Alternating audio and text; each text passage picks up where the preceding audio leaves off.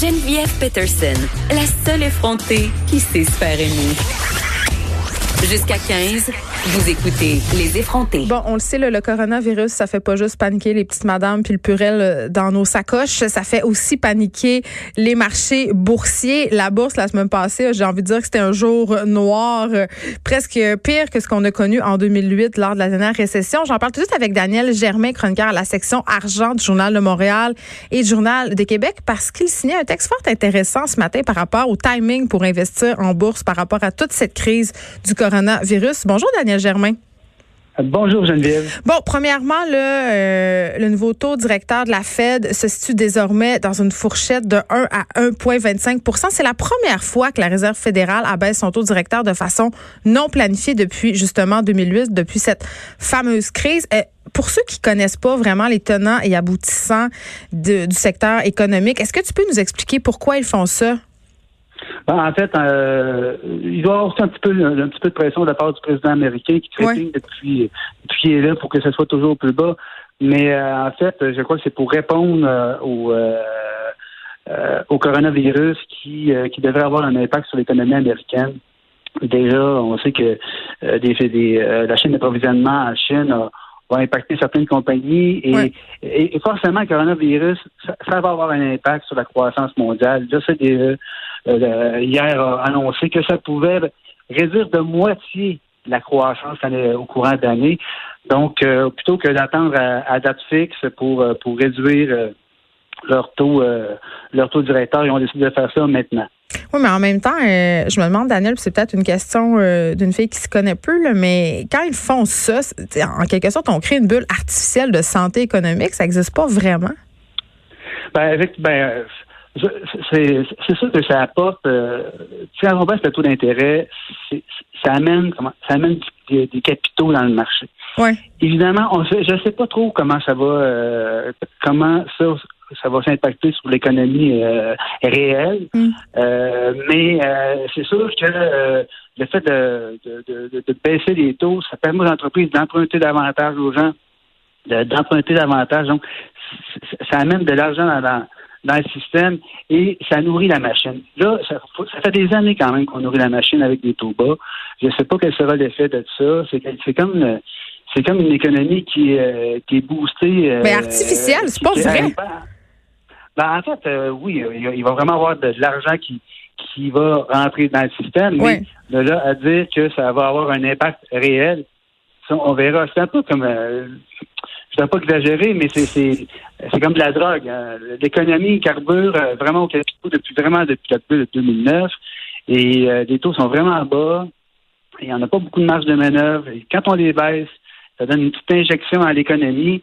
Je ne sais pas si euh, je sais pas si l'effet serait escompté, mais en introduction, je disais que que Donald Trump, lui, aimerait que ce soit encore plus bas. Lui, ça, en année, en année électorale, lui, euh, lui, euh, sa grande crainte serait que la bourse s'effondre dans, dans, l'année où il y a des élections parce qu'il s'en a payé beaucoup des, euh, des performances boursières depuis qu'il est à la présidence.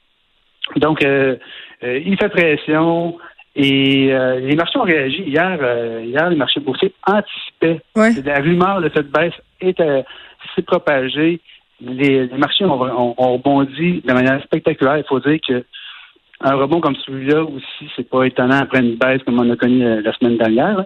Mais euh, les deux les deux facteurs combinés, ça a créé vraiment un rebond assez, euh, assez étonnant. Moi, j'ai été surpris. Ben, ce qui m'amène à te demander, Daniel, est-ce qu'on sous-estime à quel point la bourse est dirigée par les émotions des investisseurs? la bourse, c'est il y a beaucoup de monde à la bourse. Hein? Euh, il y a des grands investisseurs, il y a des petits investisseurs, euh, euh, il y a des mécanismes automatiques aussi. L'algorithme? Il y, a des, il, y a des, systèmes, des systèmes ouais, des algorithmes et tout, dès que ça, ça, arrive à un certain seuil, on vend. Donc, il y a des, il y a des, il y a des réactions en chaîne, en cascade qui se produisent dans des mouvements, dans des mouvements comme la semaine dernière. donc, on n'est plus, comment dire, on n'est plus dans la rationalité et même. Euh, on est dans la réaction. On a peur. On est en réaction, mais on est dans l'émotion aussi. Euh, beaucoup d'émotions. Ça, carbure à, l'émotivité, la bourse. Euh, euh, plus euh, plus la peur se répand, plus les gens vendent. Et malheureusement, ça se répand plus facilement que le coronavirus. ben là, c'est ça. Hein. Là, euh, pour ça. Hein. Non, mais là, la bourse qui plante dans un apparent vente panique, là, beaucoup de gens vendent. Donc, c'est pas. Est-ce qu'on peut un peu se placer à contre-courant puis justement en profiter pour investir? Parce que tu le sais, il y a beaucoup de gens qui pensent que quand la bourse est basse, c'est le moment justement d'acheter, puis quand c'est haut, c'est là que tu vends finalement. Ben, en fait, les, les, investisseurs, les investisseurs qui réussissent la mieux sont ceux qui, qui vont euh, qui ne euh, cèdent pas à la panique. Donc, eux, quand, quand, quand, la panique s'empare du marché, pour eux, c'est comme une ils en profitent. Qui annoncent, qui annonce que bon, ben, bientôt, je dois, je dois entrer dans le marché et acheter des actions.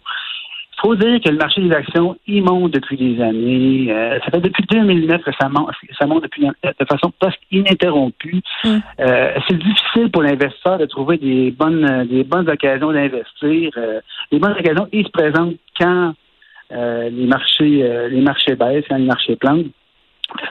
Ça arrive pas souvent depuis plusieurs années. Donc, comme ça a tenté la semaine dernière, visiblement, il y a des gens ailleurs qui ont décidé d'acheter puisque ça a rebondi assez rapidement. Là, c'est là aujourd'hui, euh, ça s'est remis à baisser, malgré l'annonce d'achat qui, qui, mm. baisse assez tôt. Euh, on est dans des montagnes russes. Moi, je, je, je crois qu'on est dans une zone de turbulence. Là, ça pourrait monter et descendre.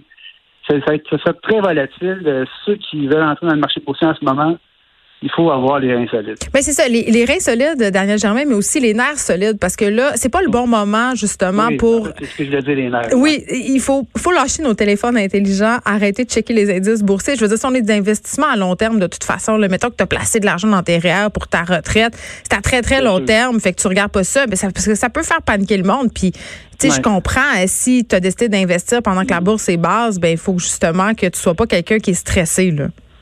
Ben, en fait, euh, toujours. En fait, moi, je, je mettrais mon argent à la bourse ou je, confierais mon argent à un conseiller qui passe à ma place et je regarderais, je, je, ferais autre chose que de regarder les nouvelles. ça, euh, même, quand, même, quand, même dans le temps de panique ou en temps euh, ou quand c'est quand c'est serein, le mieux c'est d'oublier ça et de laisser aller et forcément à long terme, ça finit par monter. Mais ceux qui perdent, c'est ceux qui laissent de l'argent à la bourse, c'est vraiment ceux qui qui lisent les journaux, qui lisent les journaux, qui, euh, qui paniquent devant les, euh, les, manchettes, qui ont peur de perdre.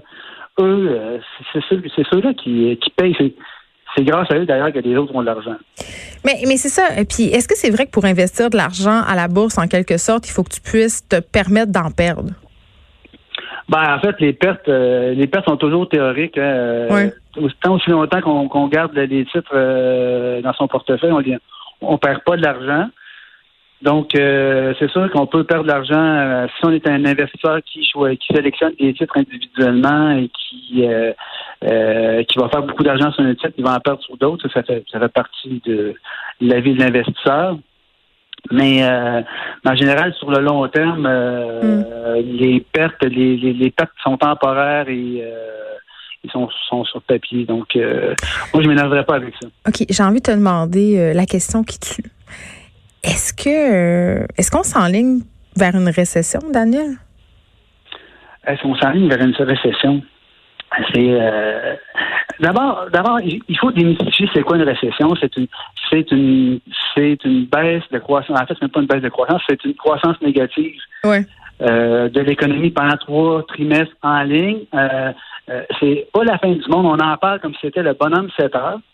Euh, on a très peur de ce mot-là, c'est vrai. Ah, mais non, mais c'est non, mais c'est on alimente comme si c'était le, c'était terrible. Alors que euh, c'est pas si pire que ça. Il, arrive euh, que l'économie se contracte un peu avant de, de redécoller à nouveau. Donc, est-ce qu'on s'aligne vers une récession? C'est fort possible. Comme je disais, comme on disait plus tôt, euh, l'impact du coronavirus, euh, on a fermé des, usines en Chine, on a euh, on a vraiment limité le transport aérien, le tourisme est, le tourisme est, est, est, réduit à son maximum. Forcément, il y aura un impact. Quand il y a plus de quand, on, on, on, annule les congrès, quand on annule les voyages, quand on, on, on ferme des usines temporairement, c'est sûr que dans le grand PIB du monde, il va, il va y avoir une baisse, ça va se répercuter. Est-ce que ça sera pendant trois trimestres de suite, ce qui fait une définition de, une récession? De récession?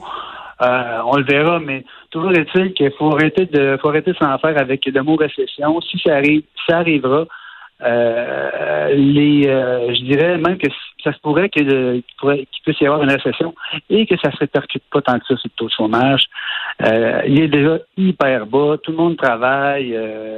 on, est dans un état, l'état de, santé de l'économie est quand même est quand même assez étonnant là, et ça dure depuis longtemps. Donc calmons-nous. c'est un très bon mot de la fin, Daniel Germain. Merci. Ce que je retiens, c'est peut-être pas fait pour tout le monde d'investir en bourse. Il faut être pas une personne stressée. Ben. peut-être mieux d'investir de façon progressive aussi. Puis on, ce que je retiens, c'est on lâche aussi nos téléphones puis on attend. Oui, on se calme et on, euh, on va jouer dehors et euh, on fait des choses importantes dans la vie plutôt que. On passe pas à l'indice boursier. De, focaliser, là-dessus. Merci, Daniel. On peut te lire euh, dans la section argent du Journal de Montréal et du Journal de Québec. Merci. De 13 à 15. Les effrontés.